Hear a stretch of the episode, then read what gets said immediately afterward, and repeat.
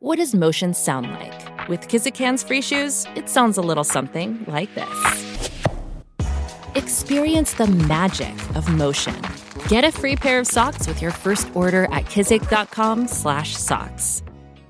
The longest field goal ever attempted is 76 yards. The longest field goal ever missed? Also 76 yards. Why bring this up? Because knowing your limits matters, both when you're kicking a field goal and when you gamble. Betting more than you're comfortable with is like trying a 70 yard field goal. It probably won't go well. So set a limit when you gamble and stick to it. Want more helpful tips like this? Go to keepitfunohio.com for games, quizzes, and lots of ways to keep your gambling from getting out of hand.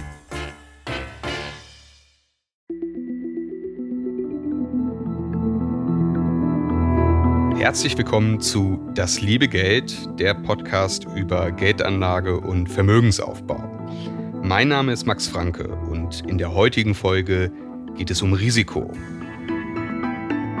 Ja, wenn man eine Umfrage auf der Straße machen würde, was Risiko ist, dann würden viele Antworten wahrscheinlich lauten, Risiko ist, wenn der Ausgang einer Situation ungewiss ist. Wenn wir ein Risiko eingehen, können wir überrascht werden in jeglicher Hinsicht. In Bezug auf Investments wäre wahrscheinlich eine öfters anzutreffende Einschätzung, dass je mehr Risiken wir eingehen, desto höher die Wahrscheinlichkeit hoher Gewinne. Warum die erste Aussage, dass Risiko ein ungewisses Ergebnis ist, in der Finanzwelt falsch ist und warum die Annahme, dass höheres Risiko höhere Gewinne bedeutet, sogar gefährlich ist, das werde ich in dieser Folge besprechen.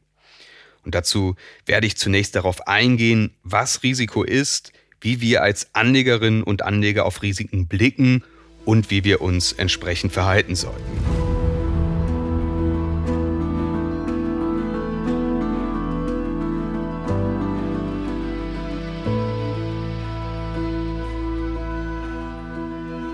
Starten wir mit einem kleinen Ausflug in die Geschichte über den Ursprung des Wortes Risiko. Risiko stammt vom arabischen Begriff al-Risk und dem lateinischen Wort Resicum. Das Resikum finden wir in italienischen Schifffahrtsverträgen aus dem 12. Jahrhundert. Für eine Verschiffung von Gütern benötigte ein Kapitän Investoren, die die Überfahrt finanzieren.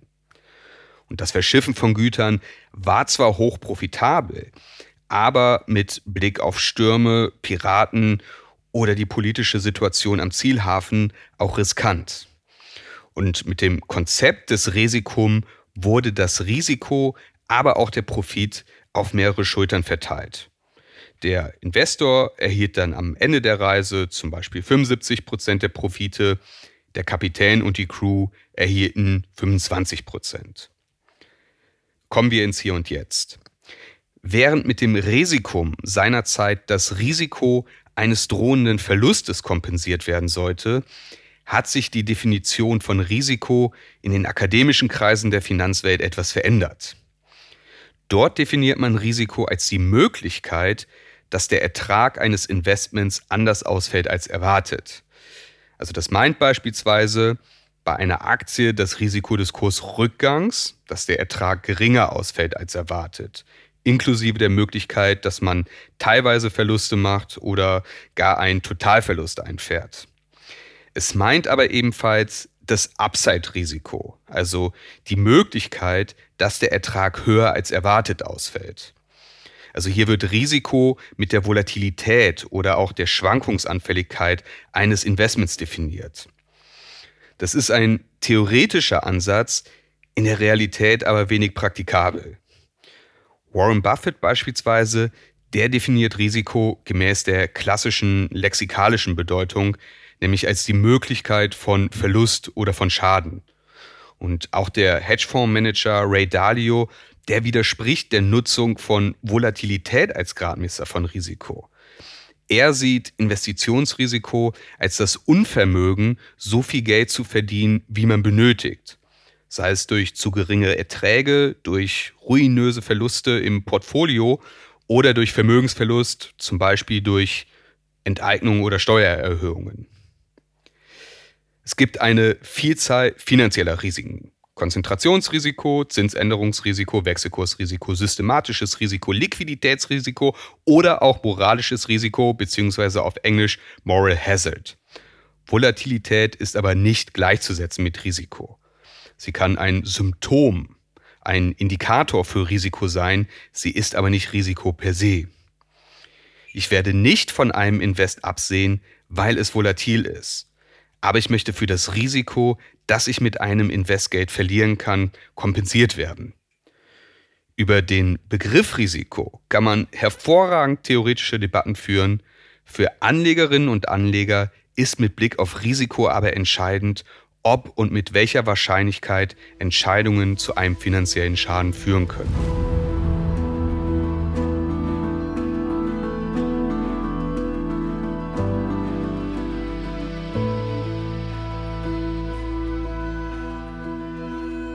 Nun, da definiert ist, was Risiko ist und was eben nicht, wie solltest du als Anlegerin, als Anleger auf das Thema Risiko blicken? Wie bereits besprochen, ist unser Risiko die Möglichkeit von Kapitalverlust. Das wäre beispielsweise der Fall, wenn du Aktien eines Unternehmens besitzt, das pleite geht. Beispiel Wirecard. Das kann ebenfalls bedeuten, dass du eine Gelegenheit verpasst oder dass du eine schlechte Gelegenheit zum Nachteil einer besseren nutzt. Dein verfügbares Kapital ist begrenzt und jede Entscheidung ist eine Opportunität. Also wenn du dich für eine Sache entscheidest, entscheidest du dich gleichzeitig gegen eine andere Sache. Wenn du in A investierst, fehlen dir diese Mittel, um sie in B zu investieren. Du könntest auch dazu gezwungen sein oder dich genötigt fühlen, Aktien nahe des Tiefpunkts zu verkaufen. Das kann zum Beispiel passieren, wenn du inmitten schlechter Nachrichten die Zuversicht in die weitere Perspektive eines Wertpapiers verlierst oder wenn du dringend Bargeld benötigst und somit Wertpapiere zu einem ungünstigen Zeitpunkt verkaufst. Das passierte zum Beispiel während der Finanzkrise im Jahr 2008. Da haben viele Investoren unterschätzt, wie viel Volatilität sie aushalten können, als die Kurse absacken. Und sie verkauften mit Verlust, verpassten dann auch noch vielfach den Wiedereinstieg, als die Märkte wieder anzogen. Der Investor Howard Marks, der ist beim Thema Risiko sehr grundsätzlich. Für ihn ist die Essenz des Investierens, Geld zu verdienen und dabei die Risiken zu kontrollieren. Das Geldverdienen sieht er als den leichten Part an. Die Wirtschaft entwickelt sich langfristig positiv. Die Märkte gehen in sieben bis acht von zehn Jahren nach oben. Da kann jeder mitschwimmen und Geld verdienen. Die wirklich guten Investoren, die beherrschen seiner Meinung nach aber das Zusammenspiel aus Geldverdienen bei proportional geringerem Risiko. Sie schaffen also eine Asymmetrie. Sie verdienen Geld, wenn der Markt wächst, und in schlechten Zeiten verlieren sie weniger als der Markt. Also sie erwirtschaften langfristig überdurchschnittliche Erträge mit durchschnittlichem Risiko oder sie erwirtschaften durchschnittliche Erträge mit unterdurchschnittlichem Risiko. Anders ausgedrückt, wenn man immer nur den Marktdurchschnitt abbildet oder in den Extremen schlechter abschneidet als der Markt, dann leistet man als Investor mit seinen finanziellen Entscheidungen keinen Wertbeitrag. Und dann sollte man, statt in Einzelaktien zu investieren, nur den Markt abbilden zum Beispiel mit einer passiven Anlagestrategie und einem breit gestreuten ETF-Portfolio. Risiko ist auch ein etwas trügerisches Thema, weil es unserer Intuition zuwiderlaufen kann. Ein Beispiel könnten Bergsteiger sein. Die bewegen sich in einer gefährlichen Umgebung, sie können abstürzen, eine Lawine auslösen oder sich bei einem unachtsamen Schritt weit ab der Zivilisation verletzen. Und wenn Sie mit richtig guter Sicherheitsausrüstung unterwegs sind, dann fühlen Sie sich sicherer und könnten dann dazu neigen, höhere Risiken einzugehen und sich so einem insgesamt höheren Risiko aussetzen. Ein umgekehrtes Beispiel beschreibt der Autor Nassim Taleb. Demnach unternahm die niederländische Stadt Drachten ein Experiment und die Stadt schaffte alle Verkehrsampeln und Straßenschilder ab. In der Folge kam es nicht zum Verkehrschaos, sondern der Verkehrsfluss verbesserte sich und die Anzahl tödlicher Unfälle ging auf Null zurück. Also man kann unterstellen, dass die Verkehrsteilnehmer ohne Ampel und ohne Straßenschilder vorsichtiger fuhren und das Risiko eines Unfalls somit sank.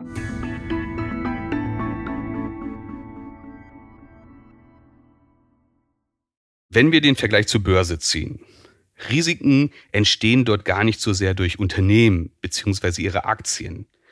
Risiken entstehen hauptsächlich dann, wenn wir uns riskant verhalten und umgekehrt. Auch hier wieder das Beispiel der Finanzkrise 2008. Die wurde durch die sogenannte Subprime-Krise ausgelöst. Das war als Hypothekenkredite mit geringer Bonität eine hohe Anzahl von Zahlungsausfällen verzeichnen. Was war passiert? Zuvor waren Zahlungsausfälle bei Hypotheken ein sehr überschaubares Phänomen. Und Investoren haben daraus abgeleitet, dass Hypotheken sicher sind. Und in der Folge haben sie ihre Standards derart gesenkt, dass immer mehr Hypotheken an immer mehr Schuldner mit schlechter Kreditwürdigkeit gegangen sind. Im Ergebnis gab es dann diese Welle von Zahlungsausfällen.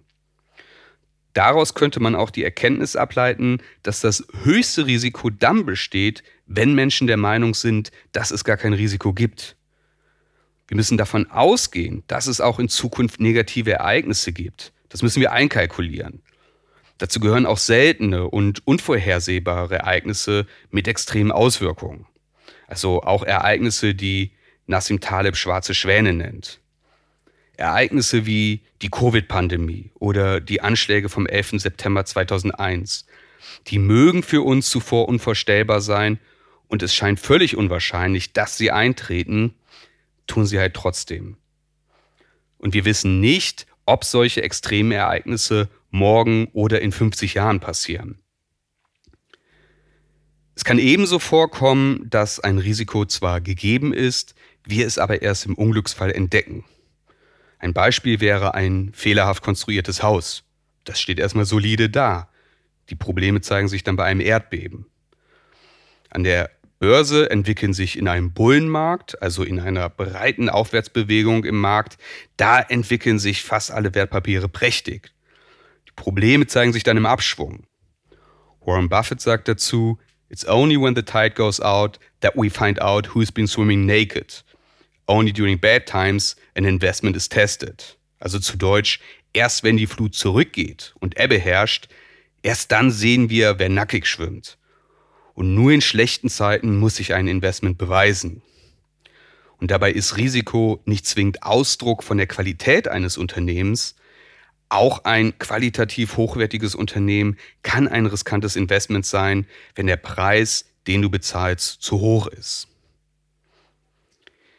Auch die Betrachtungsweise tausche Risiko gegen Ertrag, auch die kann tückisch sein. Es ist verlockend zu denken, dass riskante Investments einen höheren Ertrag erwirtschaften. Oder dass man denkt, um mehr Geld zu machen, muss man höhere Risiken eingehen. Aber wenn wir uns darauf verlassen könnten, dass riskante Investments höhere Erträge liefern, dann wären sie eben nicht riskant.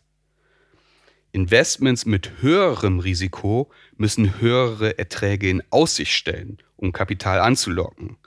Das heißt aber noch lange nicht, dass diese Erträge generiert werden.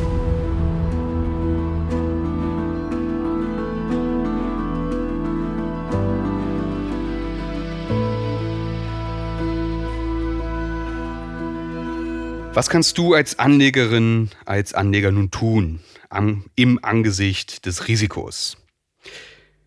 Als Investor möchtest du verstehen, wie du Unsicherheit und Komplexität managen kannst. Und dazu solltest du anerkennen, dass die Zukunft ungewiss ist. Es gibt mehr Ereignisse, die passieren können, als Ereignisse, die letztendlich eintreten. Also du könntest die Zukunft zum Beispiel als eine Reihe möglicher Ereignisse sehen, die eintreten können und denen du idealerweise jeweils Eintrittswahrscheinlichkeiten zuordnest. Du wirst dann immer noch nicht wissen, was tatsächlich passieren wird, du bist dir aber der Risiken bewusst und kannst entsprechend mit ihnen umgehen. Wie der Warren Buffett, der sagt, Risk comes from not knowing what you're doing. Also Risiko entsteht, wenn du nicht weißt, was du tust. Du kannst die Konsequenzen möglicher Ereignisse durchdenken und auf Basis der identifizierten Risiken kannst du dein Portfolio diversifizieren. Also dass, wenn ein Risikofall eintritt, er für deine Finanzen nicht fatal ist. Das bedeutet, wenn ein bestimmtes Geschäft die Möglichkeit des Totalverlusts beinhaltet, wirst du dieses Geschäft maximal mit einem geringen Anteil deines Vermögens tätigen. Denn wenn der Fall des Totalverlusts eintritt, dann willst du nicht ruiniert sein. Wieder Buffett, der sagt, Never risk what you have and need for what you don't have and don't need. Also riskier nicht, was du hast und benötigst, um etwas zu bekommen, das du nicht hast und nicht benötigst. Nochmal zusammengefasst.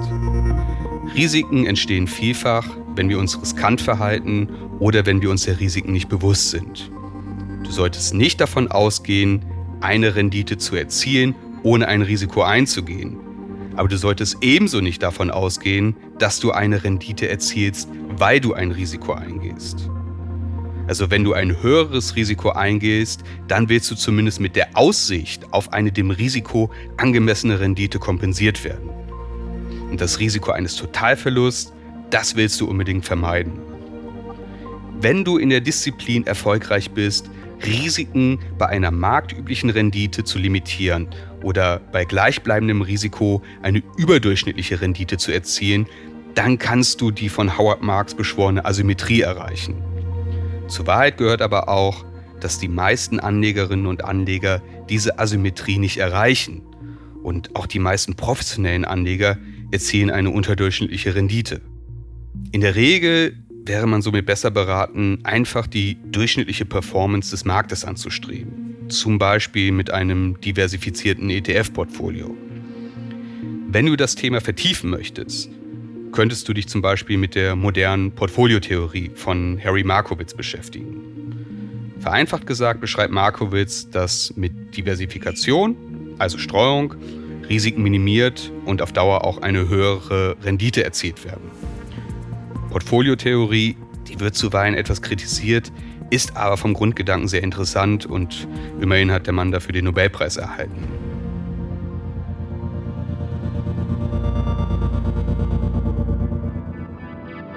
Das war eine weitere Folge von Das liebe Geld. Ich hoffe, dass dir diese Folge gefallen hat und dass du den einen oder anderen Gedanken für dich mitnehmen konntest. Ich würde mich sehr darüber freuen, wenn du beim nächsten Mal wieder einschaltest. Bis dahin freue ich mich über Bewertungen auf den einschlägigen Podcast-Plattformen, wenn du mich deinen Freundinnen und Freunden empfiehlst und wenn du mir Feedback gibst, gerne per Mail an geldpodcast.gmail.com. Bis zum nächsten Mal.